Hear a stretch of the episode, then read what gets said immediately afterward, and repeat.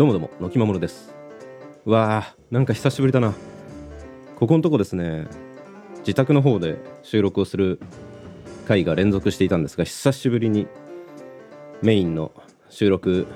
をしているね、部屋で収録をします。うん。なんかこっちの方がね、仰々しいマイクがあるんですけど、なんだろう、逆にちょっと緊張するぞ。どうなんだろうな、大丈夫かな。はい。そうそう。まあ、境内の通りという感じですが、半沢直樹のね、新シーズンをキャッチアップしました。なんかね、最終回を前に、見放題サービスの方に、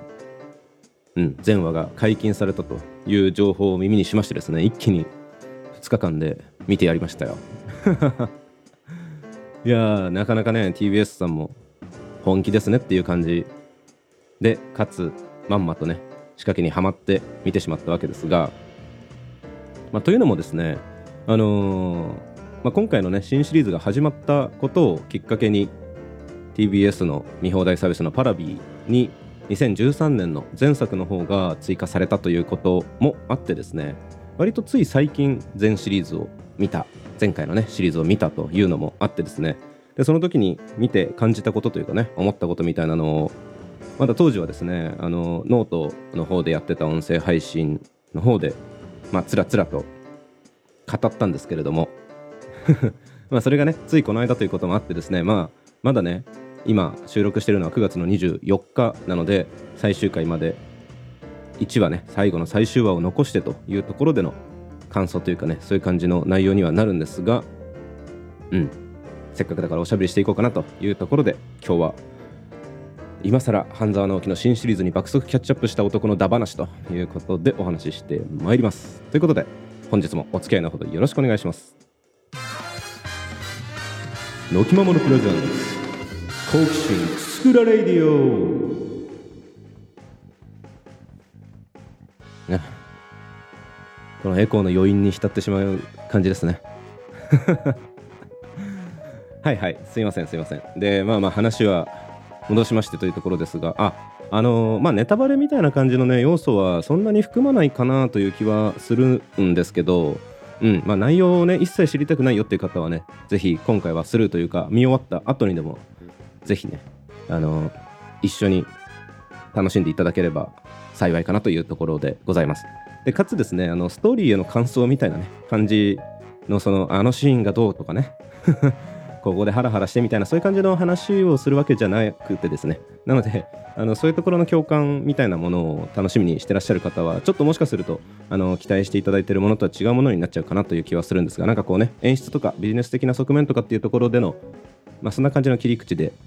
うんまあ、僕なりに見てみた感想みたいなことをお話ししてるというところでどうか一つお願いしますというところですかね。はい。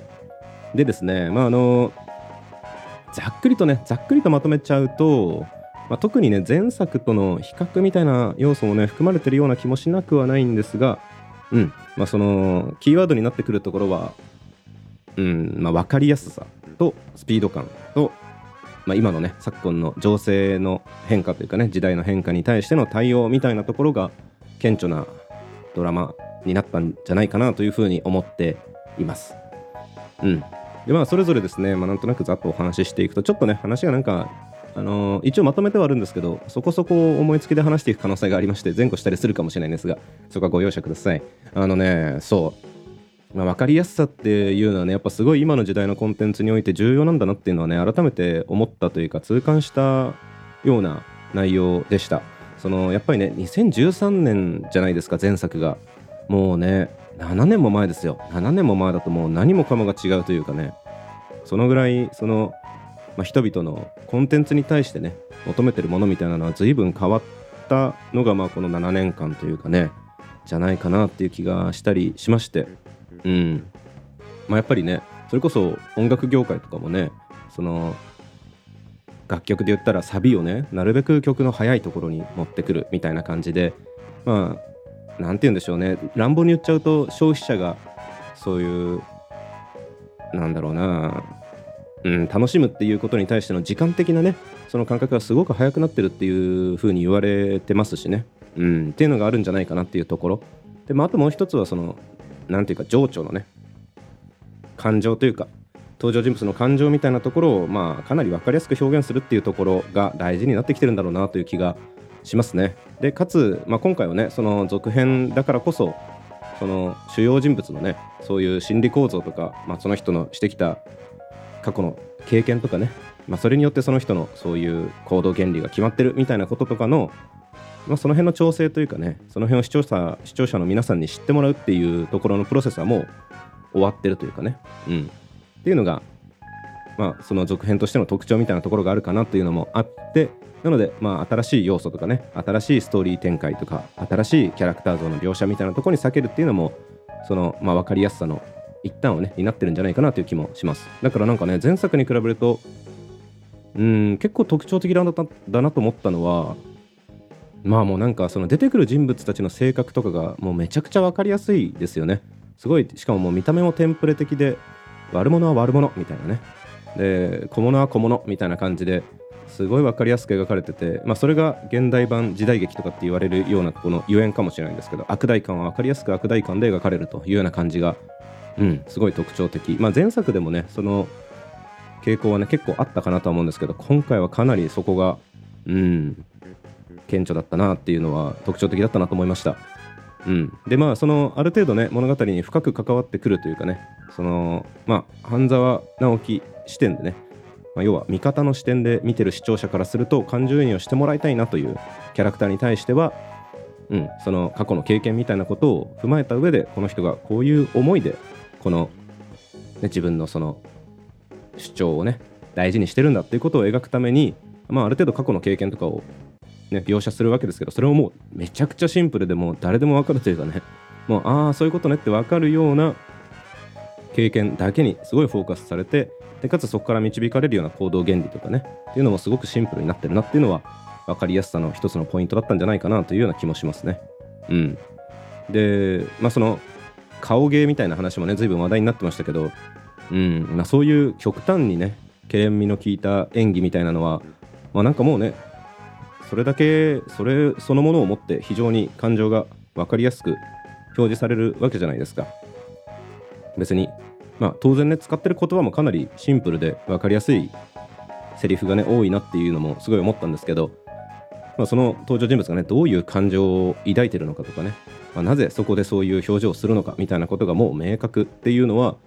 うんすごい分かりやすい表現の仕方ですよね。でかつもう単純にそのね顔芸そのものが面白いっていうねその、うん、単純なエンタメとしての要素っていうものもあったりとか、うんまあ、あとこれちょっとね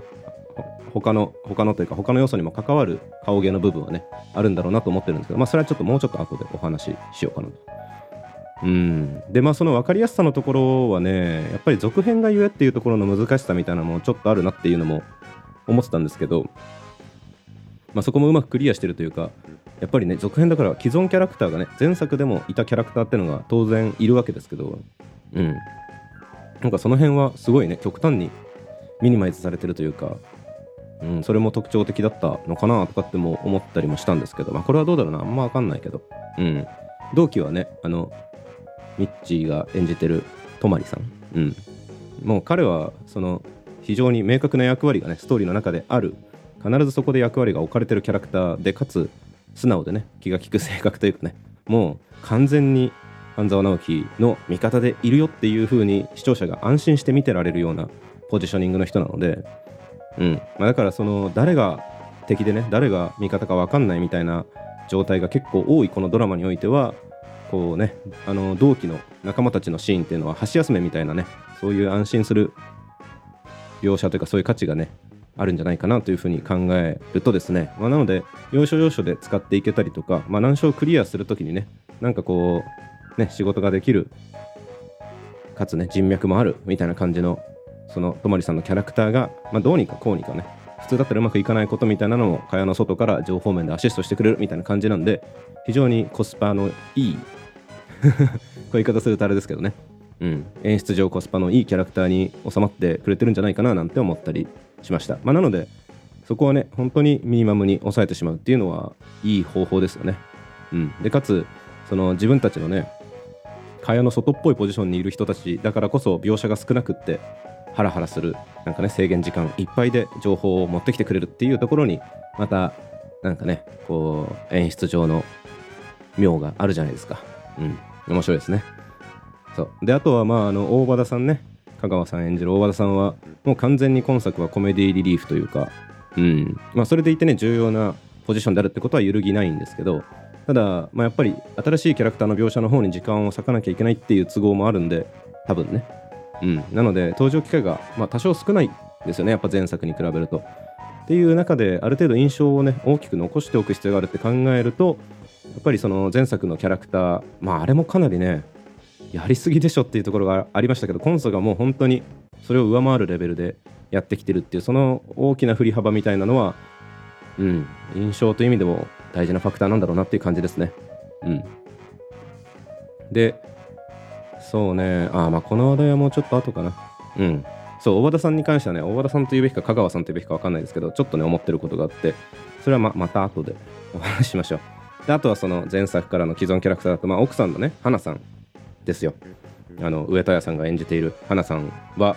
まあ、前作に比べるとねなんか2歩ぐらい後退したというか、うん。まあ、今作は結構ねそのスピード感命みたいなところもあるんでやっぱね既存の人々の演出に対して割いてる時間がないっていうのはねかなりあるんじゃないかなと思うんですけど、まあ、そもそもですねそのやっぱりね前作の最後でね出向をもう命じられてしまっているということもあってですね。でかつまあ今作のテーマがちょっと違うっていうのもあってうん。なんかもう出向するってことに関しては奥さんはもう腹が据わっちゃってるっていう状態なんでうん。まあ、だからこそその、うん、彼女との描写っていうのは少なくなってるんだろうなと思っています。そうでまあここですよ。これこの話なの。この話がねやっぱり続編続編続編って続編だからこその演出みたいなところにね肝があるんだろうなとかって思ったりしてその辺を後半の方でお話ししようと思います。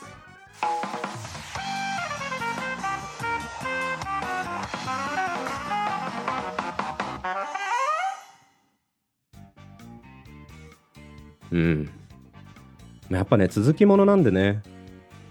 結構もう前作もねかなりのジェットコースタームービーというかジェットコースタードラマというかねかなりの展開の速さとかなり分かりやすい演出とでもうやってきたところで大きい盛り上がりをドカンとクリアして最後の最後にそんなことになるのっていう終わり方をしてるんで、まあ、実際その続編をねどういう風に描いていくのかっていうのはもちろんあの原作の方はね僕読んでないんで分かんないですけど、まあ、そこも含めて、まあ、かなり思案された部分なんじゃないかなとは思うんですけど、うんまあ、特に思ったのはですね今回っていうか、まあ前、前回前作の描かれ方と今作で描かれ方で一番大きく違うのはねやっぱり危機感だと思うんですよね見てる人というかまあもちろんそれは半沢直樹主人公たちの危機感でもあるんですけどぱり前作の危機感はその登場する人物全員におそらく当てはまるんじゃないかなと思いますけどやっぱり身の安全保身っていうところがかなり大きなテーマになってたというかうん。半沢直樹もねそのまあ要は銀行、まあ、かなりそのなんていうのカリカチュアライズされたっていうんですか？その、まあ、極端に描かれた旧態依然とした組織の中で起こりがちな出世化出向化みたいなね。っていう中でじゃあそのバンカーとしての半沢直樹はどうするんだっていうね自分のその出世みたいなところを守りながらやっていくのかそれともねじゃあどうするんだっていうまあその身の安全ですよっていうところにかなりフォーカスされたような気がします。うんまあ、それが常にねその他のまあ悪役というかね敵役的に出てくる方々にも随分そこが強く描かれたような気がするんですけど今作はもうね組織の安全っていうところにその、まあ、危機感とね、まあ、要はその組織がどうなってしまうのかっていう危機感がかなり描かれているというのが、まあ、もう一つ新しいテーマなんだろうなと思うんですよね。うん、まあまあ細かい話はあれですけど前作はねその前半は完全にその悪者も個人の安全のため個人の利益のためにやってたし後半もその組織は出てくるものの組織の上層部しか出てこなくってその経営運営みたいなところの話というよりはどういうそのね覇権争いみたいなところの方にフォーカスが当たってたと。でもその一方で今回はそのね、半沢直樹が出向した証券会社そのものの安全を脅かすような話だったりとか後編は、ま、組織全体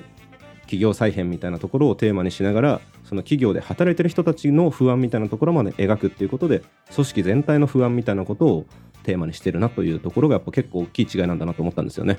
うん、だからまあそれってその演出上の違いにも絶対影響しててなんかこう身の安全をね共感してもらうのってやっぱその状況説明みたいなのも結構必要だしその感情移入というかねある程度心理描写をしてその登場人物と視聴者の心の距離を近づけておかないとそこの共感身の安全の共感みたいなことを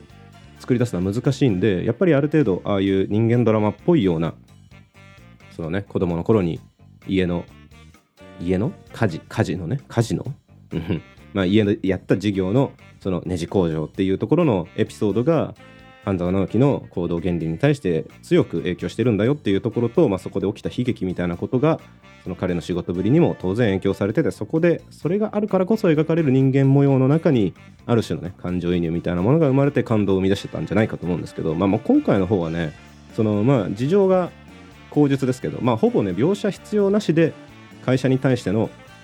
その不安会社そのものがどうなっていくんだろうっていう不安は、まあ、多くの人々が共感しやすいようなまあ、状況にあったんだろうなと思ってるんですね。うん。っていうのが、まあ、続編だからこそ出せるような、まあ、演出というかスピード感の中に効いてたんだろうなとかって思ったりしてます。うん。で、まあ、あと他にね、その、まあ、前半後半みたいな話でいくと、やっぱり前半ってね、その前回はね、銀行の支店にいたところから本店に移ってっていう前半後半1部2部でのそのスケールアップがあったわけですよね。で、今回の前半第1部の部分は、まあ、全体を通すと第3部に当たるわけですけどそれはねできることならやっぱり前回の第2部よりも何かこうねヒリヒリとしたスケール感のある描き方をしていかないと前作までで興奮してた人たちの気持ちがね、まあ、なかなか収まりがつかないところもあるのでいかにしてこうスケールを出すかっていうところが大事だと思うんですけどでも前半の最後で出向になって本社今までね本社にいたのが、まあ、子会社に行こううんとん？出向か出向になってるという状況なんでスケール感がどう頑張ったってダウンするわけですよねそこだけでやってると。っていうのを投資とか買収みたいなもっと大きい内容に関わるっていうところをテーマにしてレバレッジを効かせてスケール感を保つっていうこれはね面白いですよね。うん、でかつその今回のね今回の第2シーズン全体のテーマになりうるようなそういう会社そのものの安全みたいなところっていうのに当然ねその買収とかってなってくると会社と会社の問題になってくるので、まあ、話もその目をね移しやすくなってくるしそれだけ大きい話になると、まあ、一つの証券会社がね子会社の立場も随分危うくなるっていうところに持っていけるということでその身の安全みたいなところっていうテーマよりももっと大きいテーマの方に人軸を避けて会社軸みたいな組織軸みたいな方に話を持っていける。でかつ対立構造が親会社と子会社の戦いみたいな感じのスケール感に持っていけるっていうのは大きい話になってくる、うん、だなと思ったんですよね。これはすごい工夫だなと思いました。うん、で当然ね後半は第全体を通すと第4部ということでもうね最大限大きなね話に持っていかなきゃいけないっていうのもあるのか分かんないですけど、まあ、もう国家権力が登場すると。でもう一気にねそこから話がファンタジー化してる感覚があってねなんかもう秘密の文書みたいなのとかね秘密の任務になってる人がいたとかね秘密の部屋があるとかなんかもう全部が全部その触れてはいけないものみたいな 名前を言ってはいけないあの人みたいな感じみたいなね。もう秘密の文書とかもなんか全国7カ所になんかねその資料を置いてある場所があってそれぞれの場所には何百万という資料が保管されているみたいなその中から目的の一つの資料を見つけ出すのはほぼ不可能だみたいな表現が出てきていやもう何それみたいな禁書じゃんみたいな。って思ったりしてね。そうでもう開けるもの全てがパンドラの箱ででもうねそういう政治中枢みたいなところの影響も出てくるという描かれ方をしてるっていうのはすごい面白いですね。でもうそこからは味方側というかねこっち側で出てくる登場人物全員がもう一つ一つ次のフェーズに移っていくってところのキーマンみたいな役割を担ってる状態。まあ、だから一個一個問題を解決していくっていうなんかもう逆算型なんじゃないかっていうこういう問題を設定しよう。でこの問題を解決できるならこういう人をデザインしようみたいな感じで作られてるんじゃないかっていうぐらい分かりやすい、うん、人の配置みたいなものがあるなと思いましたね。うん、でしかも対立構造がもう政府っていうね大きいそういう行政型の組織っていうところとあとはもう一つのね銀行だけじゃなくて東京地方銀行だけじゃなくても金融機関っていうもう規模でのスケール感に話を持ってきてるっていうところもまたスケールをねより一層際立たせてくれるような工夫だなと、うん、いうのは面白いなと思いました。でまあだからこそだと思うんですけど今作はすごいその登場人物が退場する時がね前作よりも全然シンプルというかもう退場するっていう時ももうその人の名前は別に出てこないみたいな。あいつはこうなったよみたいな。終了っていう感じだったりして。前作はまだちょっとね誰かが退場するっていう時はなんかその人のね家族模様みたいなところとかが描かれたりとかしてあなんか悪い人にもねそれなりの事情があったんだなみたいなね。ちょっとこう心を乗せられるような。まあでもその一方でちょっとね気持ちがこうねなんか重苦しくなるようなような演出があったかなとかって思うんですけど、まあ、今回はもうそういうのいらないから。そんなのいらない。もうシンプルシンプル。シンプルにかつ人軸じゃなくて組織軸で話を描くってなると、もうそこの描写みたいなのをね、さもうザクッとカットしちゃうっていう方が良かったりするのかもしれませんね。うん。っていうのもまたある意味ではスピード感をね、すごい際立たせてるなとかって思ったりしたのでした。こんなこと考える人おんのかな？わかんないけど。うん。で、あとは、まあ、これ最後のトピックですけど、そのやっぱね、時代の流れ？うん。今の僕らが置かれてる情勢だからこそっていうところの演出とか、まあ、そういう問題意識みたいなのもあったんだろうなっていうのと、まあ、それがうまくはまったからこそヒットしてる部分もあるんだろうなって思うんですよね。うん、で、まあ、一つはあの顔芸のところの話ですけどやっぱね SNS 活用が多分2013年に比べると相当コンテンツのヒットに対して影響を持ってきてる時代なんで、まあ、当然そこへのね注目度は高まってるわけですけどそれがなんかね顔芸みたいな話は非常にそのトピックコントロールとしては非常にうまいなと思うんですよね。トピックコントロールっていうかトピックマネジメントっていうか分かんないですけど。うん。要するにどの話題で SNS 上で視聴者に盛り上がってもらいたいかっていうところを結構ね上手に設計してるんだろうなという気がまあ勝手にねこれはもう推察というか、うん、邪推かもしれないですけどとかって思ったりして。っていうのとあの香川照之さんがあの2016年からね「昆虫すごいぜ」って NHK かな？でかなりね弾けたキャラクターを 出してきたっていうこともあってその2013年から考えるとキャラクター認知がね相当変わってるんですよね。でかつ香川さん自身が割とね SNS 活用も上手な方というのもあってこれをね使わない手はないですよね。っていうのがある意味ではその分かりやすいエンタメとしてもそうだし人々が食いつきやすいネタにしやすいっていうところもそうだし次どんなことやっていくんだろうっていうその過激な表現とか、まあ、さっきも言ったケレン味の効いた演技みたいなところに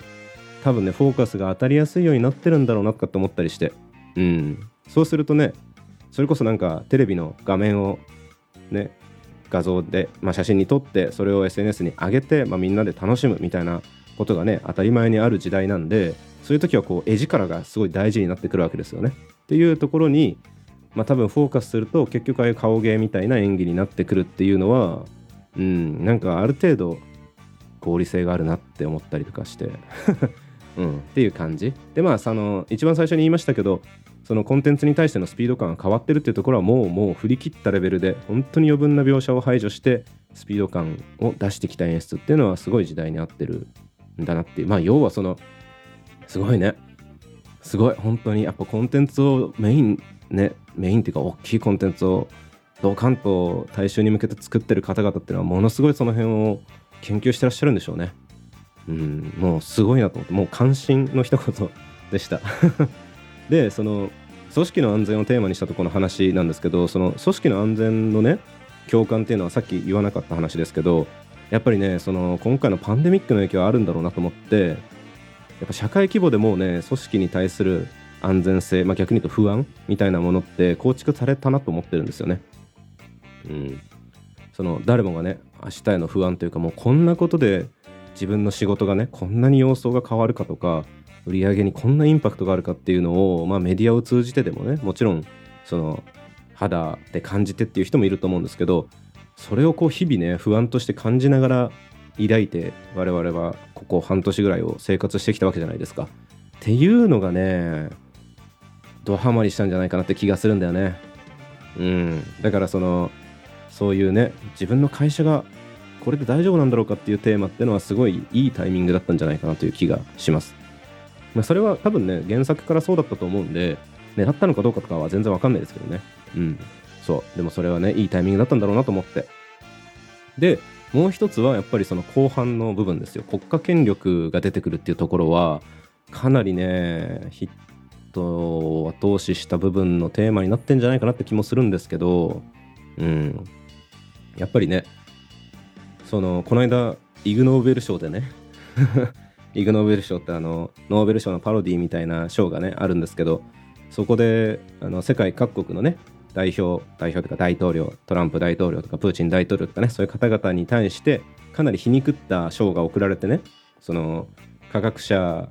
の研究とかよりもそういう政治家の決断の方が人々の生活とか、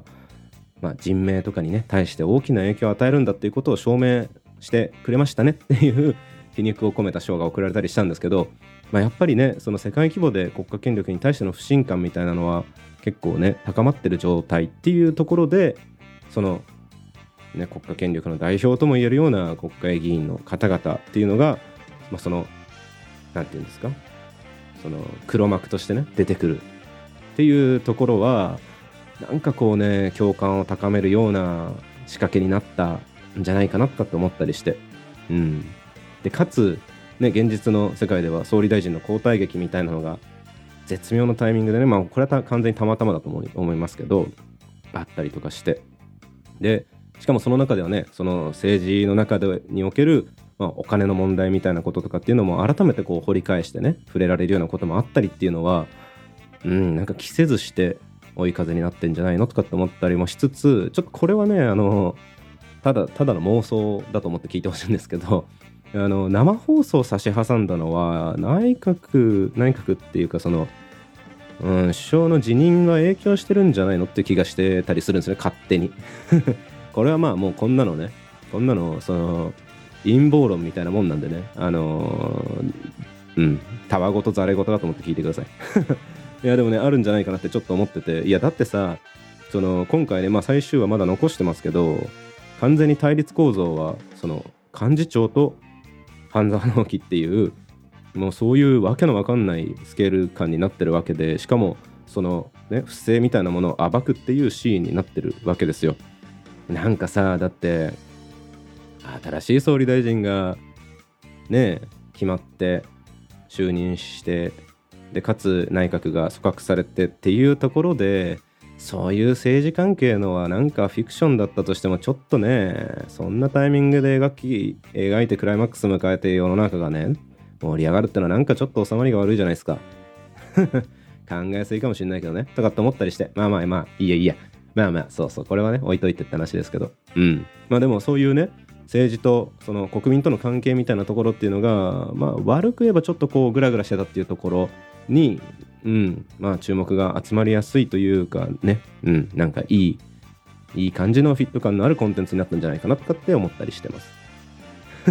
勝手にね。そうでまああと前半のねその対立構造が親会社と子会社みたいな感じとあとはね銀行から出向してきたその子会社の中でね出向してきた出向組と新卒から入ったというか、まあ、プロパーの社員の方っていうところのまあその二重の対立構造みたいなものがあったんですよ。でそれに対して中堅と若者がね若者というか、うん、中堅世代と若者世代が手を取り合って頑張って乗り越えていくっていう感じのねそういう描かれ方をしてるんですけどそれはなんかこうねスケール感はあるんだけどでも親近感もあるというか、まあ、視聴者がある程度ねその、うん、感情移入しやすいような構造になってるんだろうなとか、うん、でも第1部第1部ややこしくなっちゃうか。うんと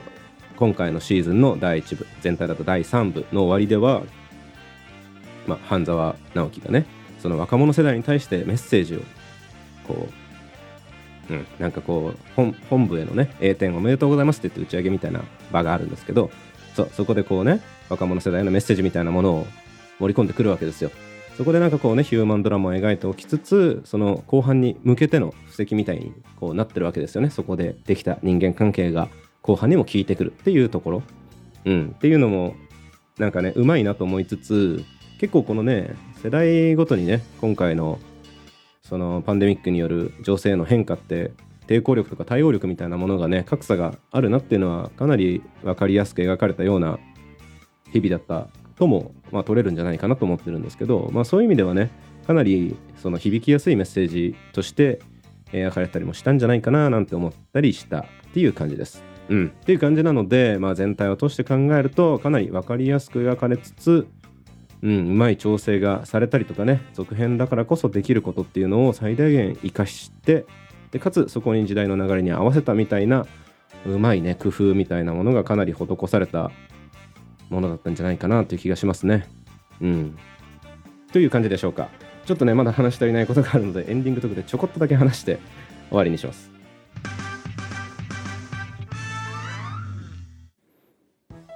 いや大丈夫か？本当にちょこっとだけか？うん。まあ、そうそう。まあ、そんな感じなのでね。うん。まあ、その、なんかね、あの、見放題サービスとかであと何て言うの？見逃し配信みたいなこととかもしなかったとかっていうのがねその視聴率を押し上げた工夫の一つだと、まあ、よく言われてるところもあると思うんですけど結構こうしてみるとねやっぱりうまく描かれたうまくデザインされたドラマ全体としてのね構造が上手にできてるんじゃないかなとかって思ったりしたんですよね。まあ僕別にそういうコンテンツビジネスのこと詳しいわけじゃないんで詳しい詳しいわけじゃないっていうか中にいたわけじゃないんでね結構そのうん、それこそ邪推みたいなところも多いかなという気はするんですけど、まあ、あとはね、最終話でどうなるかなっていうところだなという感じですけれども、うんまあ、本当はね、本当はまだね、思ってることはね、実はもうちょっとあるんですよ。もうちょっとあるんだけど、まあ、それは、まあ、最終話終わってからかなんかのタイミングでまた話してみようかなという気がしますが、うん、やっぱね、2013年の半沢直樹というね、あのドラマシリーズが、まあ、特にその原作者のね、池井戸さんの作品の評価というものに対して与えた影響とかもかなりね大きいんじゃないかなって思ってたりとかっていうのもうんなんか見えてきたりとかね。うんなんかいろいろ面白そうだなと思うようなところもうちょっとね好奇心くすぐられそうな内容があるななんて思ったりしておりますのでちょこっとその辺はまとめてお話ししようかななんて思っておりますまあその一方でねなんかこういうドラマが受けるのねっていうなんかそういう意味での何て言うのかなつまらなさって言い方はあれなんですけど、うん、世の中はこういうものが好きなのね、はいはいっていう感じのなんかちょっとね、なんか物寂しさみたいなのもあったりとかして、うん。いや、まあ僕もね、十分、十分もうそれはそれは楽しませてもらって、なんかギャグなんだかね、シュールなんだか、シリアスなんだか分かんないようなシーンとかで大爆笑したりとかして うん。でも十分楽しませてもらったんですけど、うん。でもなんかね、まあ個人的な好みとしては、まあまあまあそれだけじゃなくてもね、いいところもあって、そういうコンテンツとかもねそれはそれで伸びていくようなシーンがあっても嬉しいなとかって思ったりしつつっていうのがあるのでその辺のお話をまた後日 してみようかなと思います。はいということでわあなんかちょっと物足りないちょっと物足りないけどめちゃくちゃ喋ったな めちゃくちゃ喋ってしまったのでこのぐらいにしておきます。お付き合いいただきありがとうございました。お相手は私、の木守がお送りいたしました。次回も楽しんでもらえますように。